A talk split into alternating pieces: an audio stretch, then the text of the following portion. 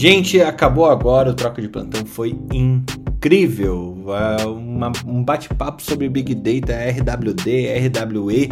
E se você é médico e está ouvindo isso e fala, ah, esse assunto não é para mim, cara, você está completamente errado. Isso governa a sua vida como médico, isso governa também a sua vida como pessoa.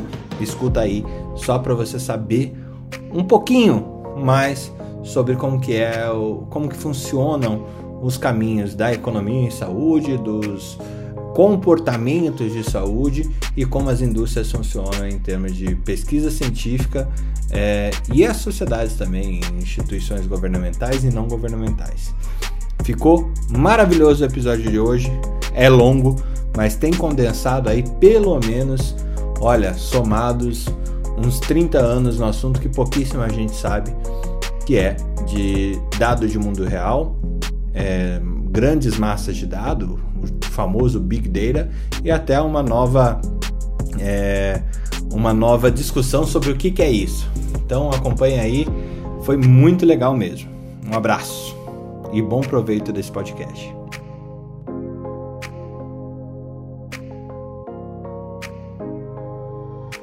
Sejam todos bem-vindos a mais esse troca. Hoje eu quis é, trazer é, um assunto é, que já antecipo, não é um assunto de completo domínio desse que vos fala, que é, vamos falar sobre Healthcare Big Data, é, mas é um assunto que é meu interesse, as empresas aí que eu sou advisor como é, que, que são startups e que estão se desenvolvendo nesse caminho, é, elas têm que ter isso em mente. Se você trabalha com medicina, se você trabalha com epidemiologia, se você trabalha com saúde populacional de alguma forma, você tem que saber sobre healthcare, healthcare big data. É, na verdade, se você é um ser humano e trabalha com saúde, você tem que saber sobre esse assunto. É básico, virou básico. E estamos aqui com nossos fiéis participantes aí, Ana, Felipe e o recém-voltado de férias, Alexander e a nossa sempre constante Ana Carolina. E Felipe Reutberg, obrigado já para subir aqui para falar desse assunto que eu sei que é um assunto muito caro para você, muito estimado, né? É, vamos começar como a gente sempre começa, contando fofoca, né? A Ana chegou, abriu a sala antes que todo mundo aqui, com certeza tem coisa nova para contar aí, Ana. O que, que, que, que traz da Europa aí pra gente? Ai, Fernando, para ser bem sincera, ontem eu, eu fiquei meio, meio que presa nas notícias do Brasil e que são bem desanimadoras, né? É, eu, para quem não sabe, é, meu, meu esposo é irlandês, né? E toda vez que eu tenho que explicar uma notícia para ele, é, isso é uma experiência que eu nunca tinha tido na vida. Toda vez que você tem que explicar alguma coisa para um estrangeiro, e é, é, engraçado que, assim, não é porque eu não, não sei explicar, é porque é tão maluco, é tão, como a gente diz aqui na Irlanda, bonkers, é tão bonkers que eu começo a explicar para ele e você escuta saindo da sua boca em outra língua, você fala, meu Deus, isso é tão tanta maluquice. Então, para falar a verdade, assim, notícia mesmo eu não tenho. O que eu mandei ontem, né, até mandei para nossa pauta aí da Academia Médica foi um trabalho de Big Data, que a gente falou sobre isso ontem, né? Sobre. Não Big Data, desculpa. Real World Data, né? Que tem tudo a ver com Big Data. É, é, mas eu quero usar o termo correto. Real World Data, que eu mandei ontem, que saiu no Nature Medicine, que foi sobre uh, o efeito da vacina da Pfizer é, em Israel, diminuindo a viremia é, das pessoas que, que. a carga viral é, de indivíduos vacinados, né? Então, parece que realmente quem está vacinado é, transmite menos também, porque a carga viral é mais baixa, né? Tinha um trabalho bem interessante, está na Nature é, Medicine, é, um, é aberto, todo mundo pode ler, né? E acho que é isso. É... We don't need another hero. Ai, meu Deus, hoje é, hoje é Simply the Best? Não sei. Hoje não é sei. Simply the Best. Uh, lembra a cena da, da Tina Turner cantando com, com o Ayrton Senna no, no palco. para vocês é, verem como a gente está velho. É, vamos lá. É, Felipe Proasco, seja bem-vindo mais uma vez. Quais são as notícias aí desse mundo maravilhoso de, de Pernambuco e da Ilha do Leite? Não, a Rihanna abre o grupo, Ana vem correndo, 10 e meia da manhã na Europa. Eu pensei que tava cheio das coisas, tava até aqui preparada assim, pra, pra ver, mas tá bom. Eu vou esperar amanhã. É, é difícil explicar para alguém de fora como é o Brasil. Viu? Com horário de verão ainda, né? Ainda não, com mais não, tempo e tá com. Uma hora mais de fofoca. Mas vamos lá. É, umas coisas interessantes, né? Todo mundo agora sabe onde é o canal de Suez, né? Tava essa confusão lá do barco do Evergreen lá que fechou, travou, bloqueou. Todo mundo voltando para o Cabo da Boa Esperança, né? 500 anos depois, vamos voltar ao caminho das Índias. Sabe que ontem foi uma coisa interessante? Bem, voltou a flutuar ontem. Ontem estava todo mundo correndo, porque ontem era noite de lua cheia. E aí ia aumentar a maré e era uma oportunidade de tirar o barco, né? Então ontem, além do,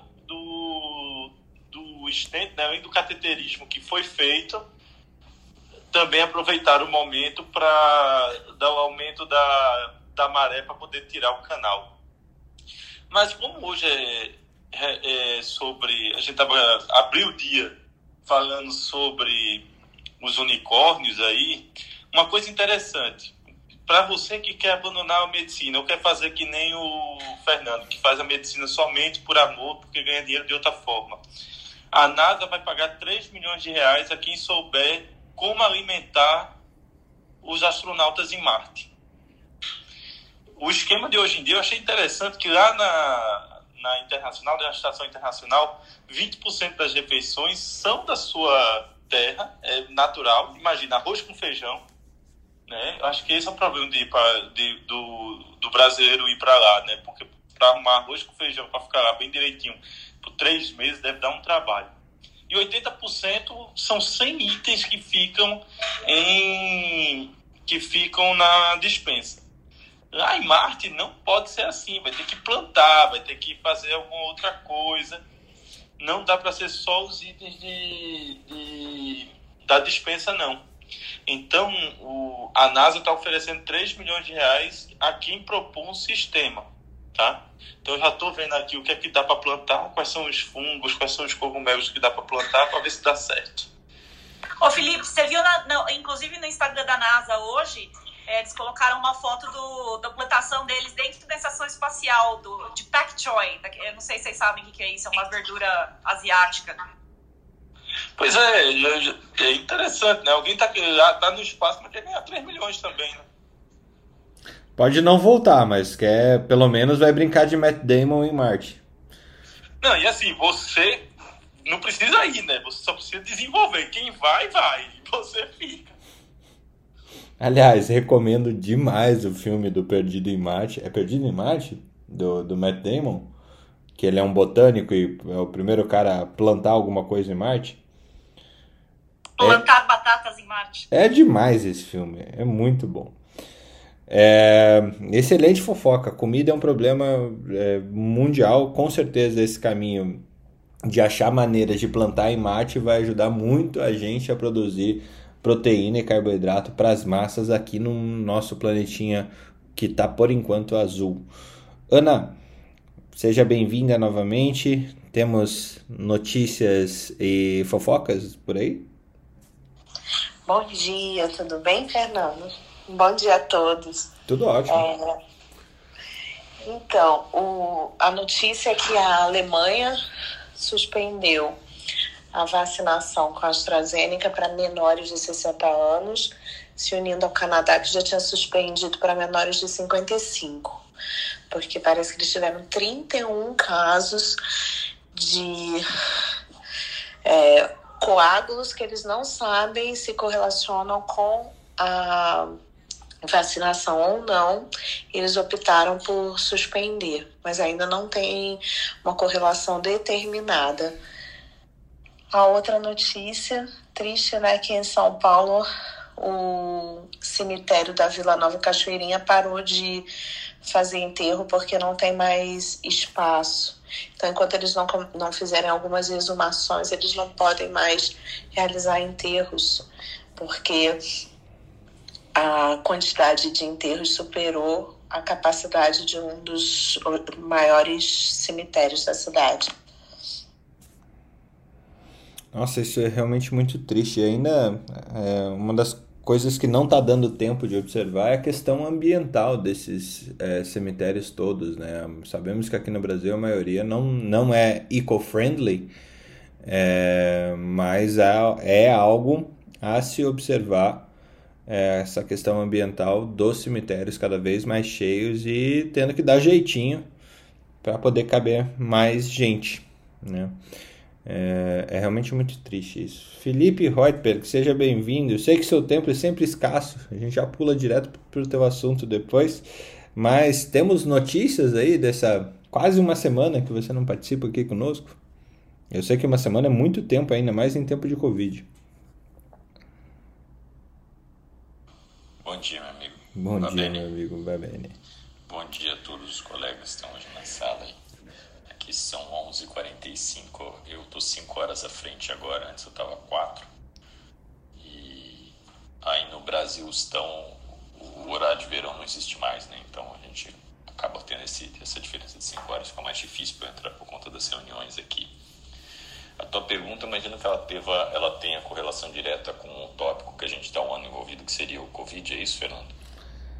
Bom, é, de Covid, uma semana equivale a um ano do que era para outras doenças, mas é, questões gerais, coisas que você acha que deva ser de notoriedade para esses que nos ouvem? Não, amigo, é, falando de, de Covid, aqui, é, você pergunta sobre a Europa, né? Eu vou fazer com a Iana também, que estava falando a respeito né, do, da Inglaterra e Inglaterra ou Reino Unido, Ana? Grã-Bretanha. Grã-Bretanha, tá certo. Ela tá na Irlanda. Ela tá na Irlanda, Felipe. Ela fica muito irritada quando chama de Grã-Bretanha. É, aqui, aqui na Suíça os casos voltaram a subir um pouquinho. Uh, nos países vizinhos subiu bastante. A Itália entrou com medidas restritivas mais rigorosas essa semana. A Angela Merkel, todo mundo presenciou aí a manipulação política que fizeram da fala dela, mas ela novamente após a Páscoa, ela deve entrar com medidas restritivas mais intensificadas e a, a França está subindo bastante o número de casos igualmente. Essa semana é, espera-se que eles vão novamente intensificar as medidas de distanciamento social. É muito interessante para quem está ouvindo, é, é, muito intuitivo e fácil e a fonte é confiável. Vocês entram no World in Data ou dá um Google mesmo, porque a base do Google em geral é conectada ali e escreve o nome do país em inglês, escreve Covid. Só isso, mais nada. Vai aparecer o gráfico da incidência e mortalidade nesses países que eu estou falando. E, e, e, Fernando, eu acho que uma, uma colocação que eu sempre faço é o seguinte: é, com quem que a gente dialoga em tempo de obscurantismo, né? A gente está falando aqui entre colegas né, do, do mesmo grupo, de uma mesma, a, do mesmo convívio social, de uma mesma casta, vamos colocar assim, mas Cadê os colegas que, de alguma forma, se referem às questões de distanciamento social e uso de medicações alternativas, aí vamos colocar assim? Uh, eu, eu acho que o confronto ele não, não ajudou, a gente está um ano discutindo confrontamento, essa tática não ajudou. É, eu acho que a sensibilização pelo dado real, pela vida real, né? Então, onde que a gente consegue mostrar que é, é uma coisa muito intuitiva, né? Você faz as medidas de restrição, os números caem faz a medida de restrição, os números caem, né? Então, a, a Europa ela tem feito esse exercício de abre e fecha, isso é muito desgastante para quem está aqui. É, é, muito difícil lidar com isso porque você vai minando as suas esperanças, né, a tua percepção das coisas e não seria diferente para o resto do mundo. Mas em, em, em, contrapartida existe uma discussão a respeito do quanto que essas medidas têm ou não é, impacto em mortalidade. O gráfico ele é claro, você pega um ponto e olha lá a data que começaram a, a, as medidas mais restritivas, mais intensificadas, e poucos dias depois, uma a duas semanas depois, está lá a curva de mortalidade caindo, os hospitais pararam de não ter vaga, igual aconteceu na Itália um ano atrás. Né? Então, é, é, é, intuitivo, não, não, não cabe nem espaço de discussão. Está lá a curva, está lá a mortalidade, está lá a medida. Então, uma coisa só, uma, uma ideia, como é que a gente faz para colocar isso a público, sem confrontar ninguém, só mostrar assim, olha, essa semana o mapa na Europa está assim, assim, assado, porque a pessoa vai ver, essa semana fizeram restrição, na semana seguinte, olha, essa aqui é a curva de mortalidade agora, semana passada, sabe, atualizar uma vez por semana, eu não sei, estou pensando em táticas alternativas, a gente mostrar o que está acontecendo. Porque todo mundo tem acesso à internet, todo mundo tem acesso à informação e a gente age como se estivesse há 200 anos atrás, em que a gente discute em pequenos silos e não consegue olhar o que está acontecendo fora, né? O que, que os países que já passaram pela segunda ou terceira onda, enfim, como é que eles comportaram e qual foi o reflexo disso. É só uma, uma ponderação aqui. Para trazer um pouco de mensagem de esperança, eu não sei nem se é esperança, não. Ontem faleceu o contábil Caligares, né? Eu imagino que você goste bastante, é um psicanalista, ensaísta, é uma pessoa de uma cultura invejável. E para quem não teve oportunidade ainda de ler nenhum livro, nenhum ensaio dele, vale muito a pena. E infelizmente nos deixou numa época difícil, uma pessoa que trazia tanta luz para as nossas discussões, as nossas questões, né? O que, que a gente está fazendo nesse mundo, qual é o nosso papel aqui, como é que a gente lida com o outro, né, que é algo que a gente está discutindo. Então, deixa só uma, uma ideia aí para regar um pouquinho de esperança nessa nossa discussão. Valeu! Muito bom. É, Bem-vindo mais uma vez. A gente já entra no assunto de Big Data aqui. É, Alexander, bem-vindo. Como é que foi de férias é, no interior de São Paulo? Tudo bem, Fernando? Bom dia. Olha, foi bom para tentar desconectar. Realmente me desconectei das notícias é, o máximo que foi possível, mas acompanhando o que o pessoal vem passando é, nos grupos, para acompanhar às vezes alguma coisa lá na, na CNN, na, nos, nos, nos, nos, sites é, de notícias, mas é, essa situação aqui é bastante desanimadora. Né? O que, que eu vi é que é, eu, eu, gostei do que o, do que o Reutberg falou agora, porque é, apesar de a gente ter todas essas observações, essas informações óbvias, o que mais vem acontecendo justamente para distorcer as notícias é pegarem os gráficos de informações e de Covid e divulgar a informação incorreta mesmo ou fazendo interpretações absurdas dos gráficos, aquilo que é óbvio, né? É, essa semana, por exemplo, é, e por isso que fica tão difícil. Problema, apesar de estar claro, tá, tá ali, né? A Terra é redonda, né? Tem gente que pensa diferente, né? É, redonda não, esférica, né? Então, apesar de tudo isso, as pessoas conseguem criar as, as interpretações, por mais que você coloque um gráfico na frente delas, mais absurdas possíveis. Essa semana, inclusive, surgiu lá um gráfico, gráfico de mortalidade, né? É um gráfico que não tem mortalidade total, ele tem a mortalidade, curva de mortalidade por grupo de doenças. E o pessoal falava assim, ó, tá vendo, ó, quando aumenta a morte por Covid, cai por outras doenças. De fato, em parte, isso acontece. E aí, assim, ó, no final do gráfico, que era, que era a última semana, existe um atraso de notificação, então realmente existe uma queda então, de, de mortalidade, inclusive a de Covid. E o gráfico não, não apresenta a mortalidade total. É claro que quando você observa claramente nesse gráfico, você consegue observar que existe um aumento de, de mortalidade geral quando a curva de Covid aumenta. E assim, a, a e quando a gente observa é, exatamente isso que o Reutberg colocou, é por isso que os, os estudos preditivos eles, eles, eles vêm sendo meio assertivos, né?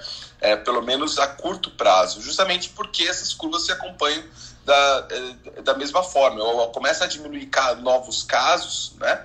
É claro que lá na frente os casos de mortalidade também caem. Eu começo a observar, tem o, o health, é, é chama-se Covid, acho que ponto healthdata.org. Eu, eu, vou verificar é, covid19.healthdata.org, que é um dos sites que eu acompanho. Ele também faz os estudos comparativos com o uso de máscara, mas você vê que, que, que, que o que é óbvio vai acontecer. Né?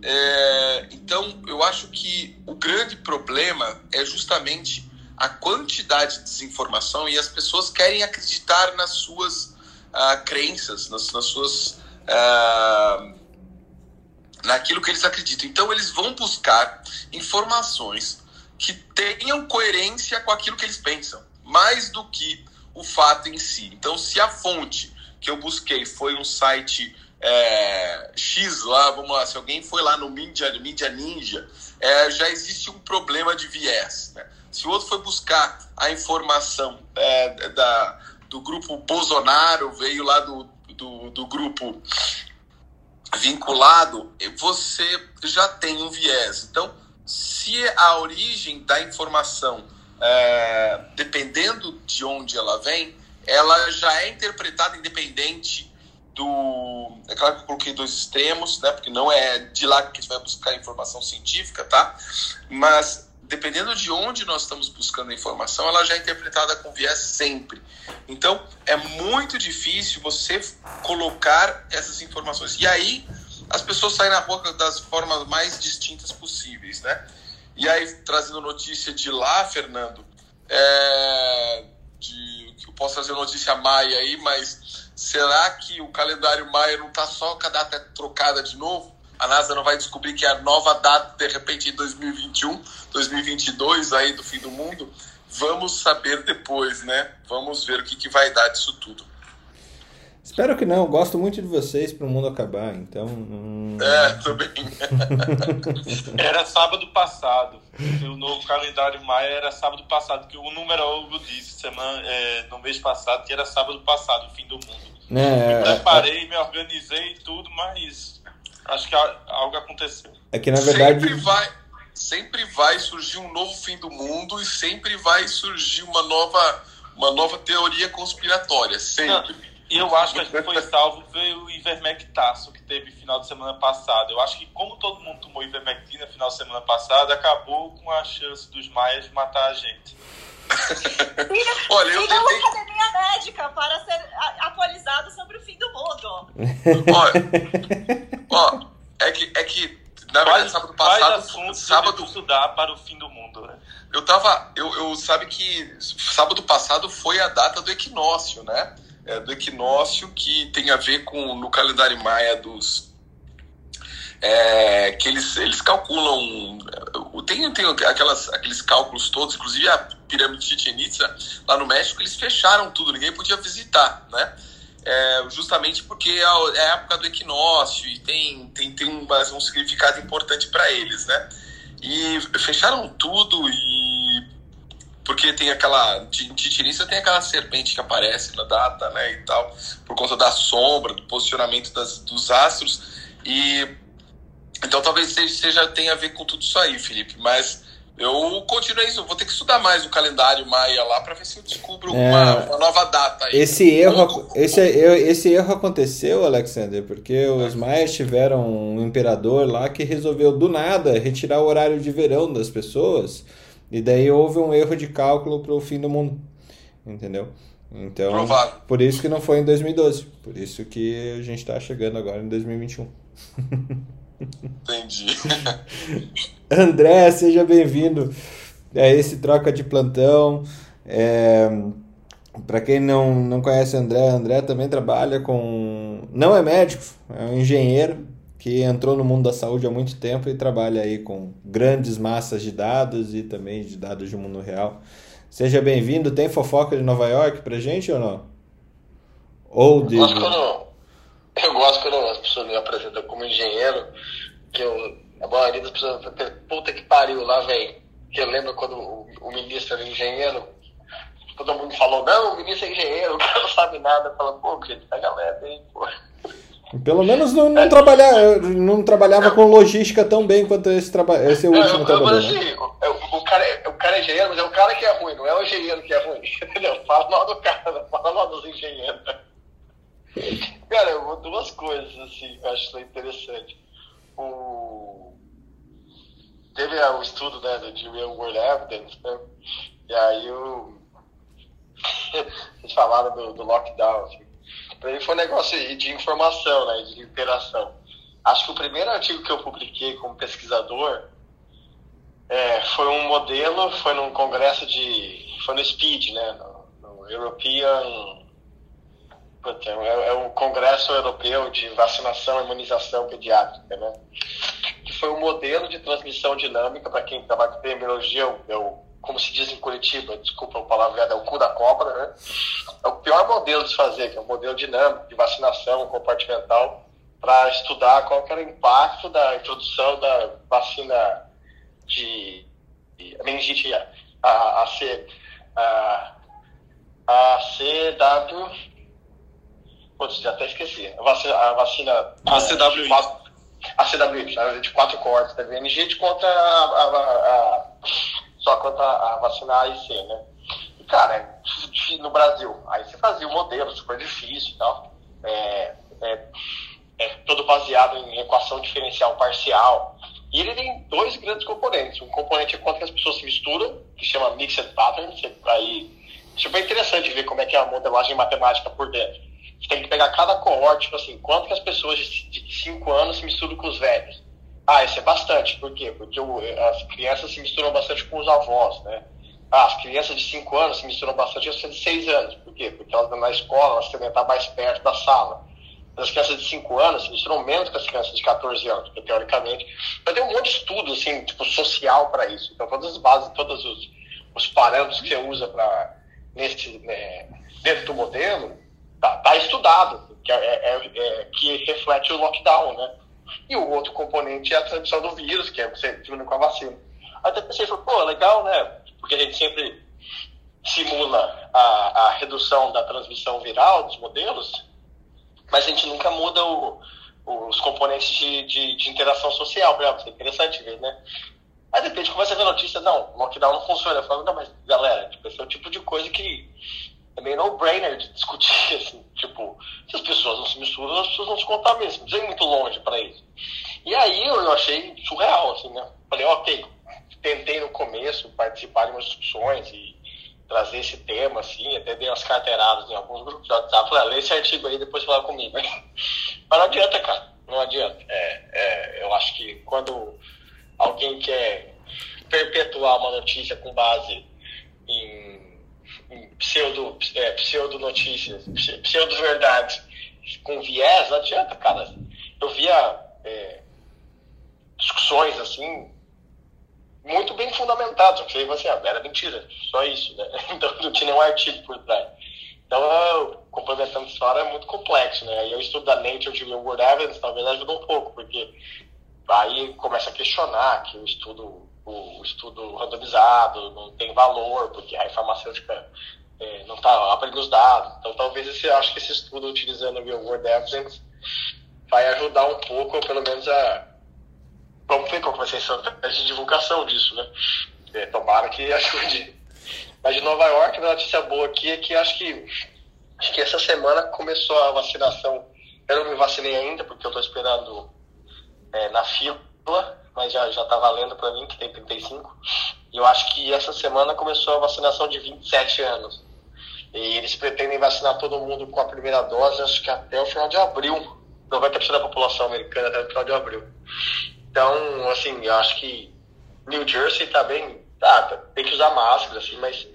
É, ah, final de semana eu fui no restaurante, óbvio, você tem que entrar de máscara, é, tem, tem distanciamento entre as mesas, mas você já pode comer dentro tem muito menos pessoas dentro, mas você já pode comer dentro. E aí você vê é, as pessoas elas perguntam se você tomou vacina ou não. Tipo, não tem nenhuma, não tem nenhuma restrição, obviamente, mas eles perguntam e, e aí num, num, num, dos lugares que eu fui assim, o cara falou assim, ó, a gente tenta manter dentro é, mais ou menos só as pessoas que, se, que já estão vacinadas, né? Eles não pedem nada, não pedem carteira nada.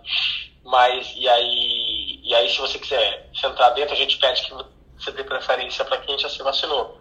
Se você não se vacinou, não tem problema, mas assim, dê preferência para ficar na parte de fora. Agora que não está tão frio mais, né? Tá, não está tão inverno, fica ok, assim. Mas, é, como tem toda essa discussão da liberdade aqui, não é todos os lugares. Eu achei interessante essa história do cara tentar meio que, ó, se já é, dê preferência para quem se vacinou para ficar dentro do restaurante, para quem não se vacinou ainda, você fica fora. Mas é, tem toda uma discussão aqui dentro dos Estados Unidos, de que é, se você impor qualquer restrição, cara, isso aqui vira, vira insanidade, né? Muito interessante. É, se fosse aqui no Brasil ia ser paredão, né? Você tá fora do restaurante e o pessoal ia sair tacando tomate porque você não, não tomou vacina ou o contrário, fazer manifestação a favor das pessoas que estão fora do restaurante. É, ia ter o slogan no restaurante assim, pessoas que não se vacinaram podem comer aqui, né? do lado, né? do lado assim, só vacinados. Né? Não, de um lado só vacinados, de outro não. E isso traz um tema bem interessante que eu tinha separado, não vou aprofundar ele, mas acho super legal é, que tenha que esteja trazendo dessa forma, o Canadian Medical Association Journal traz no seu editorial, assinado pelo Kirsten Patrick, é, e a capa do Canadian Medical Association Journal, é, a capa tá Tackling Races at CMAJ, que seria o, o acrônimo.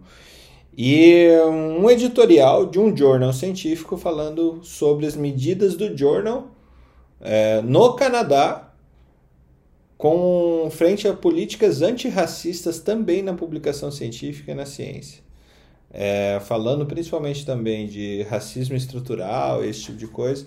Eu só, só lembrei desse tema que eu acho que vale a pena, a gente vai trazer isso depois lá na Academia Médica, que é super interessante.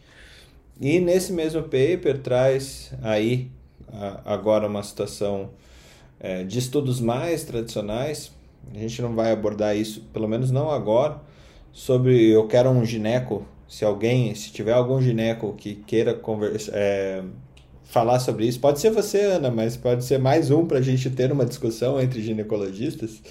É, tem um artigo que sa saiu nesse mesmo jornal falando sobre o impacto do Covid-19 nos desfechos do, do, da gravidez. É uma revisão sistemática e meta-análise com uma série aí de que somam 453 mil pacientes. Tá bem legal o paper, tá bem legal mesmo. É, eu vi esse, esse trabalho que você mandou bem legal. E, inclusive, Fernando, saiu um trabalho em julho do ano passado. Inclusive, até o Bruno colocou no, no, no grupo da Academia Médica essa semana, mas é um, é um trabalho que eu já tinha visto no passado. Brasileiro, sobre morte materna em Covid, né? E é muito, tem um, o Brasil tem um grupo de morte materna muito interessante e esse é, com certeza é um, é um aspecto é, da pandemia que tem que ser abordado e tem que ser conversado. Podemos fazer amanhã ou na sexta? Uh, pode ser, essa semana é Páscoa, né? Então eu tô. Ah, é Páscoa. Sexta a gente não vai ter Clubhouse. Sexta não vai ter? É Páscoa, né? Ah, não sei, eu, não, eu, eu só aproveito o feriado. eu sou católica só Aqui não é feriado não, cara. Até perguntei, a pessoa é, tem Páscoa? Tá bom, cara, vai, vai ter Clubhouse, eu acordo e depois eu volto a dormir, beleza? Não, por mim não precisa, não. A Ana abre. A Ana abre, abre. exato. A gente tá aqui só de, de como é que se diz? É coadjuvante. É, não, é... A Ana, da 8 horas da manhã, já abre o Clubhouse. Aí já fica lá olhando Eu, eu, aí, passa... eu não tenho cria, né? Então, assim, eu durmo até 3 minutos antes. Aí eu acordo e ligo o Clubhouse, né? É, é eu, eu não sei como você não tem startup ainda. Você tá à busca de uma cria, faça uma startup. Pelo menos você vai criar bem, porque você não tem outras crias. Né? Bom, vamos chegar no nosso assunto, finalmente. Oi, pode falar, André. Eu posso fazer um comentário sobre o, o assunto, não sobre a cria. Pode. É, isso é interessante porque eu tô, é, você comentou um negócio que tá sendo um problema para mim essa semana aí, cara. É, tá sendo dureza resolver esse problema. É, para quem. É, a, toda vez que um medicamento vai, vai para o mercado, né, ele tem uma ordem de lançamento para os países, né?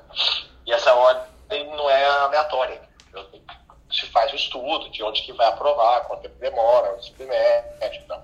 Tem um estudo de é, tem um estudo de precificação que é feito, né? Normal, como qualquer coisa, não tem nada demais aqui, tem nada de errado, ninguém tá, não, não tem a conspiração de que as farmacêuticas querem dominar o mundo vão cobrar 5 milhões de dólares. Felipe, não briga comigo aqui como, como WHO, mas assim, tem, tem toda uma uma, uma, um estudo, né? E aí, é, fazer esses modelos chama IRP, International Referencing Pricing, né? É, os Estados Unidos não, o Brasil é um caso clássico. O Brasil sempre referencia países e pega o menor preço, está avançado. Né? Então tem que ter um estudo de como é que as coisas não, não influenciam. Aí é, é, é, é difícil fazer, então, por isso que eu tenho não participado do Clubhouse, que eu trabalho num negócio, tem 30 países ao mesmo tempo, vai ser uma máquina de moer gente. E tem vários países, principalmente na Ásia, que já começam a não aceitar é, é, o, o, resultado do, do, trial, principalmente a China, Coreia, Taiwan, é, Japão também. É, se o trial não tem uma população asiática e, por exemplo, chinesa é, mínima dentro do, do, do trial, o cara não aceita. Não aceita, a agência reguladora não aceita. Então, isso começou a influenciar muito, porque é, é muito comum, né? As empresas têm, são milhares de pessoas, né? Uma, uma, uma empresa fala tem 60 mil pessoas, 80 mil pessoas no mundo. Não é tão simples que as pessoas se comuniquem assim, de departamento. O cara que está montando o clinical trial lá no fase 1, necessariamente está conversando junto com o cara que está fazendo a estratégia de acesso daqui a 10 anos se um dia a molécula lançar. Então, às vezes, você faz, os desenhos são feitos pensando numa lógica clínica pura, né? E você seleciona populações que vão, que vão ser que vão ser melhores para aquela, aquela enfermidade, para aquela condição, para aquele tipo de mecanismo, mas você acaba, sei lá, falta, faltou 2% de população chinesa para o cara aceitar o trial. Depois de 10 anos tem um puto impacto e o cara demora mais 5 anos para lançar e gasta mais de 50 milhões, porque tem que fazer um trial novo de, sei lá, fase 3 ou, ou um, fase 4 na China para poder colocar os dados da China. E a Ásia sempre pulou na frente isso já faz uns anos, assim, sabe? O Japão já dificilmente aceita a população que não tenha população asiática, né? E é interessante que isso está sendo meio que o preconceito dentro dos trials, e tem até é, tem estudos, né? não lembro qual, qual estudo foi, principalmente estudo de, de oncologia, a população feminina é muito mais baixa, é sempre homem branco, a grande parte da população, né? Homem branco, porque Estados Unidos também acaba sendo mais fácil de escrutar, principalmente por a parte de, a, a, de gestante, né? O cara não quer misturar no trial. Então, assim, tem, se você pegar, tipo, mesmo, tem muito preconceito, é, é, não é preconceito, né? É, é, é vício de seleção, para não chamar de preconceito. Então, é, então eu queria gostar uma palavra mais técnica, né? É, é, é então, selection bias, né? Selection bias. Né? É, no, até. Né, até sobre esse que o André tá falando, é, é realmente eu, é, eu tô aprendendo bastante sobre isso agora e é, tem uma, uma autora muito interessante, o nome dela é Angela Saini. Ela escreveu um livro que chama Inferior e ela escreveu um livro que chama Superior. E, e são, um é sobre as raças nos estudos científicos e o outro é sobre as mulheres nos estudos científicos. Inferior é sobre as mulheres, né? E ela é uma grande. Ela agora faz muita advocacia em, e realmente que uh, explicando que a ciência é, precisa. Tem, a gente tem que ter essa preocupação de tentar recrutar cada vez melhor né, as pessoas para os trials, né? Ser mais abrangente, né? Então eu recomendo o livro dela se eu não me engano, o Oncoguia publicou um estudo no Brasil mostrando a discrepância da, da seleção de estudos oncológicos de mulher e homem. Assim. Eu não lembro, é, faz, acho que faz uns anos. Trazer para a discussão que isso é que não só tem a discussão é, é, de seleção, né, eu vi a seleção, mas que é, um, dos, um dos, das maneiras que está sendo resolvido é por, uma, por questões de, de mercadológicas, né? Porque o cara demora mais cinco anos para lançar na China, que é um puta mercado gigantesco, o cara fala, pô, galera, o cara de o cara de negócio, de acesso, né, de política de saúde da empresa chega, começa a chegar na reunião de bordo assim, ó, monta direito esses trials aí, cara, porque senão depois a gente tem que estar arrumando 10 anos depois, né? E não porque, tipo, ah, legal, vamos ser mais justos e selecionar a população, né? Às vezes o, uh, o ajuste vem por outros caminhos, né? É, só para introduzir, eu acho que esse, esse tema é fundamental e tem tudo a ver com o nosso tema aqui de Big Data. É, gente, assim, tradução simples da Wikipedia, Wikipedia aqui é, é sobre Big Data. É, Big Data é um campo que trata de maneiras de analisar, extrair sistematicamente informações ou de outra forma de lidar com um conjunto de dados que são muito grandes ou complexos para serem tratados por software de aplicativo de processamento de dados tradicional, ou seja, não cabe no Excel. Tá? É, são dados com muitos campos, muitas colunas que oferecem um maior poder estatístico, enquanto é, possuem também dados com maior complexibilidade, é, complexidade, são atributos ou colunas ali desse, dessa tabela gigantesca, que podem levar a maior taxa de falsas descobertas. Então você tem um agregado de dados muito grande. Ah, os desafios aqui são captura de dados, armazenamento de dados, análise de dados, busca e compartilhamento, transferência, visualização, consulta, atualização, privacidade de informação e a fonte desses dados. E aí vocês ouviram bastante o termo de RWE, Real World Evidence ou dados de mundo real. Isso tem tudo a ver com esse assunto, a gente já, já aprofunda um pouquinho. É... Então, esses dados, a partir do momento que a gente aumentou a capacidade de, é, de aumentar a variedade de aquisição, a velocidade de aquisição e o volume desses dados, surgiu esse conceito de Big Data, o que nos é, leva a, a ter uma capacidade de análise preditiva, análise de comportamento do usuário ou outros métodos de análise de dados que extraem valor desse Big Data. Daí a gente vai ter lá o BI, né? o, é, o Business Intelligence, que dentro da saúde a gente também pode trazer é, as empresas, as farmacêuticas e uh, as instituições pan-nacionais ou nacionais tendem a usar esse, esse, é quase que um método, né? Felipe, Felipe, Alexander, André, Ana, quem tiver mais o assunto quiser comentar e já explicar melhor o que, que eu trouxe aqui, é, fiquem à vontade. Silêncio.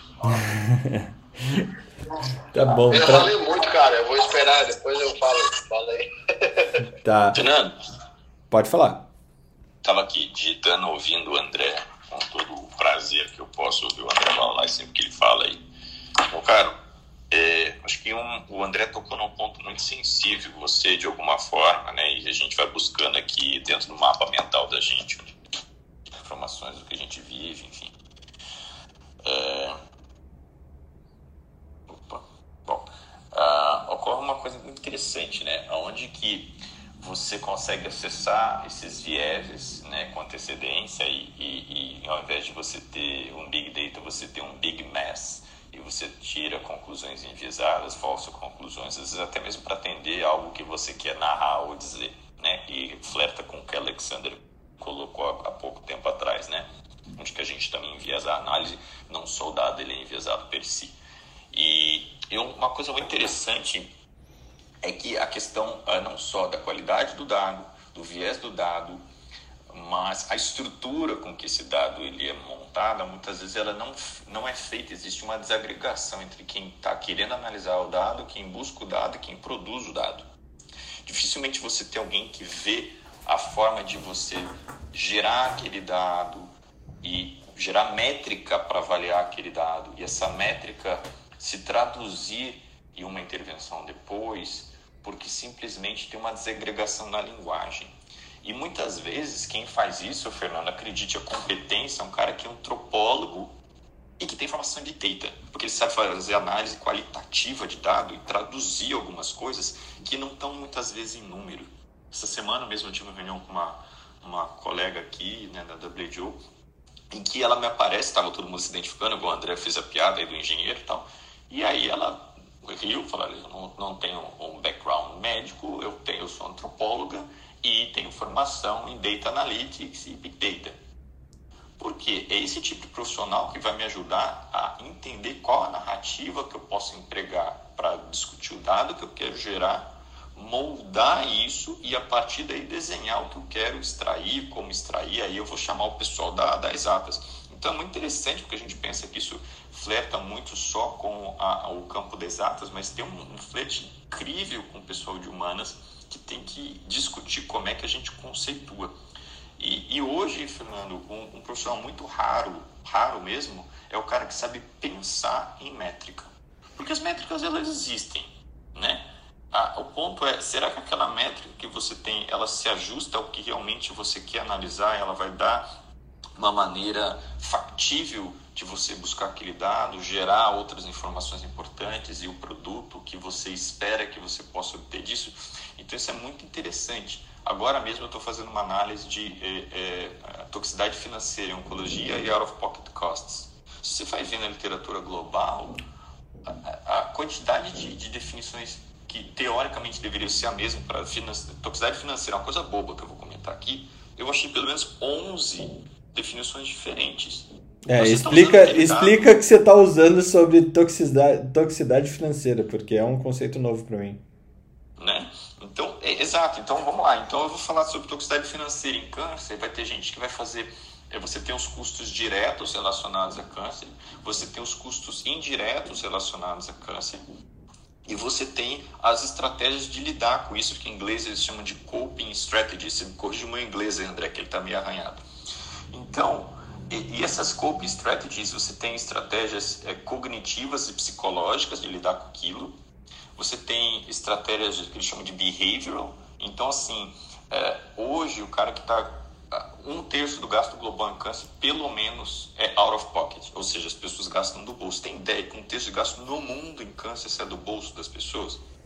É uma coisa, é uma, é uma fábula, é uma, é assim, as pessoas estão empobrecendo, a economia quebra por conta disso, então é um problema econômico que você tem que acessar quando você discute Universal Health Coverage e universalidade de acesso.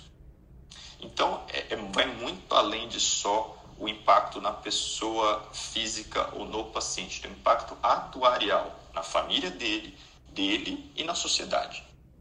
Né? Então, a hora que eu salvo uma vida, qual o custo atuarial de eu salvar uma vida em câncer se eu salvo, por exemplo, se eu invisto em câncer infantil? Isso é uma coisa que a gente está avaliando aqui. Então, você está falando sobre toxicidade financeira. Hoje, dependendo da definição, se eu passo 20% ou 30% do income level de uma família, teoricamente essa família não teria condições mais de lidar com as suas finanças, uma vez excluído gastos, obviamente, com, com os gastos básicos, né, com moradia, alimentação e tal. E, e ela, teoricamente, chamaria isso de catastrófica out of pocket expenditure. Isso, isso é uma catástrofe para a sociedade quando isso acontece. Então, a pergunta é como é que eu acesso as narrativas dos trabalhos que estão descritos, se eles têm linguagens diferentes, métricas diferentes, e esse dado precisa surgir para que eu ofereça alguma informação e possa trabalhar isso. Então, é, eu estou só expandindo um pouco a, a, o grande mess que existe a respeito de como é que se trabalha também de Big Data, que são os bancos de dados que a gente tem à disposição, e eu passo a bola para quem quiser chutar para o Google. Eu gostei do Big Mess. Que é é o que normalmente acontece ainda, né? O Big Mess. O, o, o Vecina, ele fala sempre uma, uma frase de que a gente, atualmente, a gente acha que está trabalhando num banco de dados, mas a gente está trabalhando num bando de dados, né? o, mas esse do, só uma correção histórica, que é uma correção, só um pequeno detalhe, é, que real world evidence, ele em geral ele é big data, mas ele pode não necessariamente ser um big data. Uh, e mesmo os real world data, teoricamente, em geral, a maioria dos real world data é, vão acabar sendo big data porque são grandes volumes de dados. Mas você pode acabar tendo pequenos bancos de dados, é, é principalmente os provenientes de estudos observacionais, retrospectivos ou prospectivos, que não necessariamente vão ser big data. Eu gostaria da definição também, Fernando. Para mim, Big Data é tudo que trava o Axis, entendeu? Travou o Axis é Big Data. É se, é, mas, se é maior que o Excel, que o Excel para é, poder analisar, é Big Data. Fez de não funcionou, Big Data. O André, também existe uma confusão o que é Real World Evidence e o que é Real World Data, né? As pessoas, é, isso tem que ter uma definição adequada. O FDA fez questão de lançar a definição dessa recentemente, porque as pessoas publicaram em revistas, inclusive de peso, uh, com conceitos equivocados, né? E isso tem impacto como você usa o dado. Não, é muito assim, ó, e é difícil porque, como nem você falou, é, eu já tentei procurar definições, o FDA fez uma, uma acho assim, o, o, fato do FDA colocar, talvez faça pessoas irem mais né, é, nessa, nessa linha, é, do FDA, porque o FDA é mais respeitado, assim, né? É, mas eu nunca, eu nunca, eu sempre tive a minha definição com base em, em definições A e B, mas toda, toda palestra que eu, que eu faço, ou que eu fiz, uma das primeiras coisas que eu faço é definir, ó, pessoal. Quando eu falar real world data, é isso aqui, ó. Quando eu falar real world evidence, é isso aqui, ó, tá? Porque você tem que colocar todo mundo no chão, né? Mas imagina, igual você falou, né? Toda vez que for apresentar toxicidade financeira, você tem que começar, ó, pessoal, quando eu falo toxicidade financeira, eu tô me referindo a isso, isso, isso, isso. É, se você pensar na produtividade, você perde cinco, dois minutos com a palestra de, às vezes pode ser de 15, de 20, porque você é obrigado a explicar um conceito que está Mas muito eu, eu vou perder esses dois, eu vou perder esses dois minutos justamente indo lá para o site do FDA é, para a gente trazer isso, tá, André? É... Boa, boa, não, vale, não, para o fórum aqui vale a pena, né? É, não, então, o que, que são dados de mundo real? e de onde eles vêm. Então, os dados de mundo real são dados é, relacionados ao estado de saúde do paciente e ou a prestação de cuidados de saúde coletados rotineiramente de uma variedade de fontes. Os dados de mundo real podem vir de várias fontes, por exemplo, registros eletrônicos de saúde, o seu prontuário lá, as reclamações e atividades de cobrança, então as funções ali do TIS, do TUS, do CBHPM, como os pacientes é, lidam com isso, como os médicos lidam com isso, como as pessoas lidam com médica. isso. A conta médica, que é, eu acho que o André trabalhava muito com isso aqui no Brasil, deve trabalhar ali nos Estados Unidos também.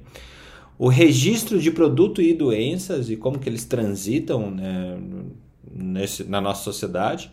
Os dados gerados pelo paciente, incluindo configurações de uso doméstico. Então, se a gente está tendo Alexa, se a gente está tendo o uso do Spotify de algumas formas, as fotografias do Instagram, isso podem ser transformados em dados de mundo real de alguma forma. Os dados coletados de outras fontes que podem informar sobre o estado de saúde, como os próprios dispositivos móveis. E aqui eu estou acrescentando a internet das coisas e a internet de todas as coisas, né? Que é aí a gente tem uma massa de dado muito maior. Alguma coisa a acrescentar para os dois, três especialistas até? Eu tenho, tenho uma discussão até para provocar aí. Vamos lá. Com, você hoje tem os relógios inteligentes, você hoje tem algumas coisas que são relacionadas a, a, ao seu dia a dia. Porque uma coisa são os bots inteligentes dos computadores que você usa, do que é que você busca, do que é que você procura, que aí o, próprio, seu próprio Instagram, LinkedIn, ele já fica tendencioso a lhe mostrar coisas que você procura. Tipo, se você botar um curso de culinária para assistir, vai aparecer propaganda de culinária umas 100 vezes na sua Não. vida, porque os próximos três dias ele tendenciando a isso. O curso de Mas, ventilação mecânica lá da Academia Médica tá enchendo o saco da nossa, galera. O áudio te encheu o saco. A, a entubar antes de assistir, mas vamos lá. É, com Apple Watch, smartwatches e coisas do tipo, você consegue ver a frequência cardíaca, a saturação, o ritmo que o cara, se ele caminha, se ele corre, se ele faz algum tipo de exercício. E eu acho que isso vai ser puxado também para a aplicabilidade da, da saúde, sabe? Da, dessa, isso também vai ser usado como um bote de saúde de Big Data. Do tipo, então, cara. Não, fala aí, achei que tinha acabado. Não, só para concluir assim. Tipo, a, quem, assiste, quem leu 1984 o Grande Irmão, né, que forçava você a fazer exercício todo dia de manhã para não trazer custo de saúde para o Estado. Mas imagina no futuro o plano de saúde olhar para o teu Bolt, ver se você faz exercício, qual é o teu estilo de vida, o que é que você é acostumado a comprar e isso ser um modelo de custo para o plano ser mais barato ou mais caro. Ô Felipe, é, não sei se eu posso complementar aqui para vocês. É, eu acho que é bem esse caminho, sabe? Porque é, eu até tava dei uma olhada por cima, não muito profunda do artigo lá do que o Fernando compartilhou agora com a gente. E, e de fato, o, o grande problema não é identificar, eu acho que. Porque assim, você está usando os dados para tentar identificar questões precoces de saúde. Quando você fala de câncer, que eu quero pegar um câncer no, no estágio inicial, é, ok, a pessoa acaba buscando tratamento, mas lembre-se, cada um tem suas cre crenças, né? Até o Steve Jobs perdeu oportunidades. Ele identificado um câncer precoce e optou por terapias naturalistas é, e por isso morreu, né? No início do, do seu tratamento. Agora, e é justamente esse o ponto. O, o quanto que, mesmo eu tendo a informação concreta de, de desses dados, é, eu, eu analisar esses dados, o quanto que eu estou engajado para mudar o meu modo de vida para que eu esteja me prevenindo com relação às doenças crônicas, tá? Então, é, como as pessoas de fato não se engajam, por exemplo, eu acredito que a maior parte de vocês sabe qual é o teu de colesterol. Sabe quais hábitos de saúde de vocês são, são, são fatores geradores de, de câncer. O, o, é, a questão do, do da, da, alimentação, né? Com, com, com, com, churrasco, etc. De câncer de colo. A Ana sabe, a Marilete sabe muito bem. E e o quanto que eu me engajo para fazer essa transformação.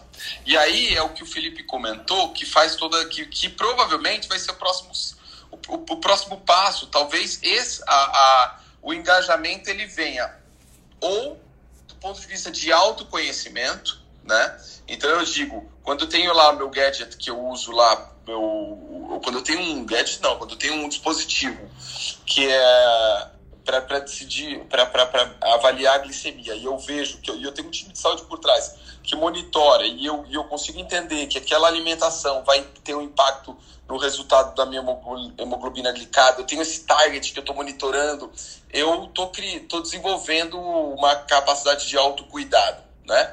E o indivíduo sabe o que eu posso, o que eu não posso, como que eu, como que eu, que eu trabalho nessa métrica. Essas outras métricas também poderiam ser medidas do ponto de vista de desenvolvimento de autocuidado e para ou seja, eu tenho que trazer de volta para o usuário da Clibanable que, que aquela informação é útil para ele de forma individual, né? para que eu mude a forma como eu me engajo. E aí, de que forma temos hoje de métrica? Essa questão, principalmente de é, ou vai ser o plano que vai cobrar mais caro porque eu sou de risco. Já já faz hoje isso, né? Eu tenho X de idade, eu tenho já doença pré-existente, isso não cobre, aquilo cobre. A gente tem que pensar em tudo isso. Isso vai virar um, um, um cenário é, complexo lá na frente. E também do ponto de vista das empresas. Ó, o executivo vai, inclusive, ter impacto no bônus se ele não não ter não tiver um hábito saudável. E já algumas empresas já adotam esse tipo de mecanismo hoje que é justamente isso. Eu tenho impacto, é, é, eu tenho uma métrica de health no meu bônus, ou seja, o quanto que eu estou engajado nesse, na mudança de estilo, é, justamente porque isso tem impacto gigante. Hoje a folha de pagamento das empresas, é, o, o, plano de saúde é o após o salário é o maior, o maior ônus aí para o custo dessas Sim. empresas. Então, tem dois pontos importantes. O primeiro é isso vai ser elemento de, de cobrança, de custo, e tem um outro elemento que é o do engajamento. O como que eu mudo o engajamento? Não adianta, porque eu sei, hoje eu tenho, eu analiso 100% da minha população, eu sei quem come certinho, quem come fruta, quem não come fruta, quem, quem pelo menos dito da boca deles, né? Da, das pessoas. É, eu sei quem pratica atividade física, quem não pratica, né? Não é só de forma epidemiológica, a gente sabe até de forma individual, né?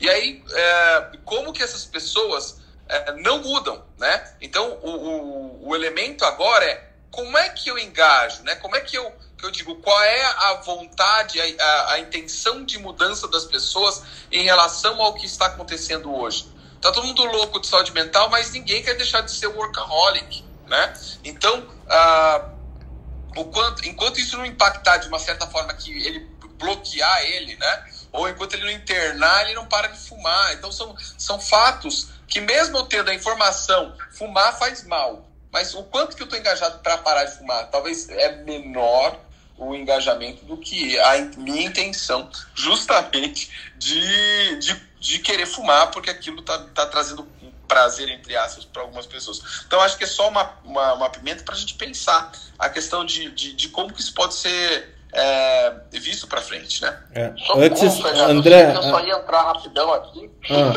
E meia da manhã já jogou essa bomba aqui. Ah, não, mas é assim, não, se quer acordar, é assim mesmo. Não, eu, eu, piorar a tua situação, que bomba é aqui mesmo. Calma, deixa, calma, deixa eu responder essa aí, cara. Não, porque muito legal que você trouxe. Eu, eu, são dois dos temas que eu mais tenho discutido nas salas, das salas é, é, Estados Unidos, aqui do Clubhouse, assim, sabe?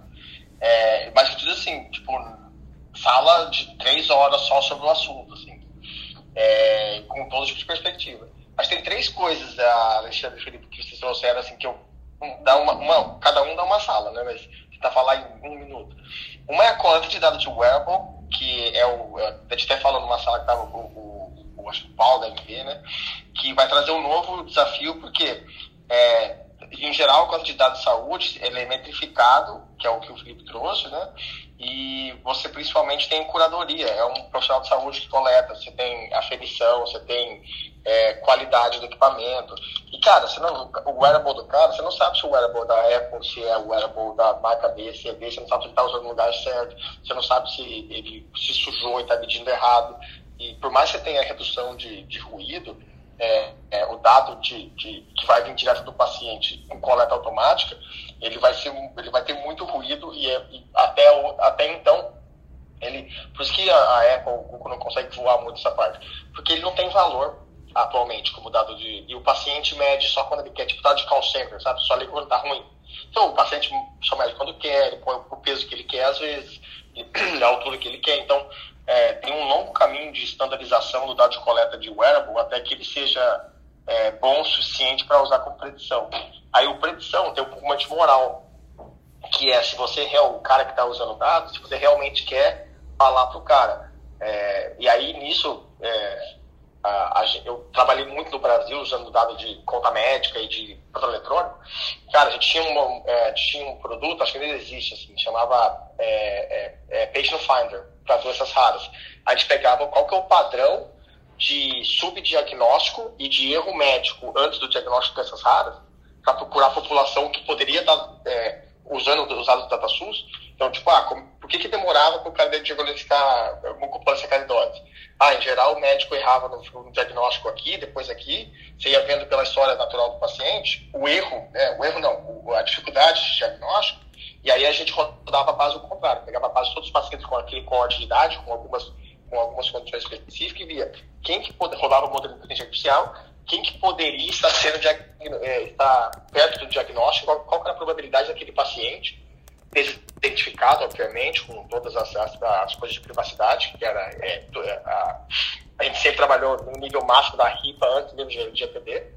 Só que assim, você chegou, achou, ó, esse paciente aqui tem 90% de chance de ter MPS. Você não pode intervir porque um, você quebra a privacidade, e eu, eu poderia tentar eh, mandar para o SUS lá, ó, esse paciente aqui tem, ajuda aí. E dois, e se fosse HIV? Eu não tenho, eu não tenho a, tenho a adição moral de será que eu quero falar para o cara que tem? Ou será que ele quer que eu fale, que alguém fale para ele? Ou será que pode ser uma, alguma coisa a ver com religião? Eu vou. É, e, a tua, e a tua função moral com a sociedade, né? Se o cara é, então, não está diagnosticado, como que. É. E aí, mas você, pô, eu, eu tenho 10 tenho 10 pacientes que eu poderia salvar a vida aqui, mas eu não posso, eu, não, eu, tenho necessidade. E a, e a última, que é a pessoa mais insana que eu tive na sala, foi de animal, assim, que é o de, da intervenção. Tipo, você, você tem o direito de intervir? Tudo bem, o seu wearable vai falar se vai comer ou não. Esse negócio de é, Alexandre, é, é, não sei se é Alexandre ou Alexandre, Alexandre, imagina. É, de intervir, os planos já fazem, que é, que é a gestão de sinistralidade, só que você não pode fazer no nível da pessoa, né? Que é nos Estados Unidos a discussão, você não pode cobrar pré-condição quando você muda de plano. Mas assim, quando você vai cobrar, um plano vai reajustar o valor de uma empresa, ele vê a utilização de todo mundo lá, ele vê os grupos de risco e, a, e, a, e a, vamos dizer assim, o ticket da empresa, empresarial, é conforme. Por isso que os executivos têm isso no bônus, porque isso aumenta o, o plano do cara, de todo mundo, né? E os executivos em geral, a ser workaholic, isso cuida muito bem da saúde. Mas aí teve uma discussão insana sobre intervenção, que é, a partir do momento que começa a ter intervenção, automática, é, um cara está falando sobre de digital phenotyping, né, que é essa coisa do que você falou, Felipe, de você ficar lá na, na academia médica, ventilação mecânica, curso, e o cara fazendo digital phenotyping de você. Ele vai... Só que a partir do momento que você faz digital phenotyping, você começa a intervir. E aí, é, ele estava fazendo exemplo, cada vez mais as câmeras vão começar a, pegar, a, a pegar sinais, microsinais, principalmente de fundo de olho, né, e de movimentação do, da, da, do, da, da pálpebra e de reações de, de micro-reações de, de emoção facial, que é o que a gente usa hoje para fazer. Por isso que a galera é louca de ficar fazendo essas coisas de deepfake, né? É, carinha é, do, no Instagram, filtro. Isso aí o cara tá coletando todos os seus microsinais né, de, de reação para você fazer, sei lá, simular o filtro. Só que a partir do momento que você pega uma criança, essa foi a que o cara trouxe. Vou, trazer, vou colocar um, uma bomba nuclear aqui, Felipe. Você, a partir de você coletar sinais que você pode entender diretamente no, no, comportamento, no comportamento quase que subconsciente, você vai começar a pegar. Ele deu exemplo, pega o YouTube para criança. Você vai começar a coletar micro sinais de, de reação de expressão, principalmente de fundo de olho é, e você vai começar a direcionar o conteúdo para essas crianças, o que, que elas veem.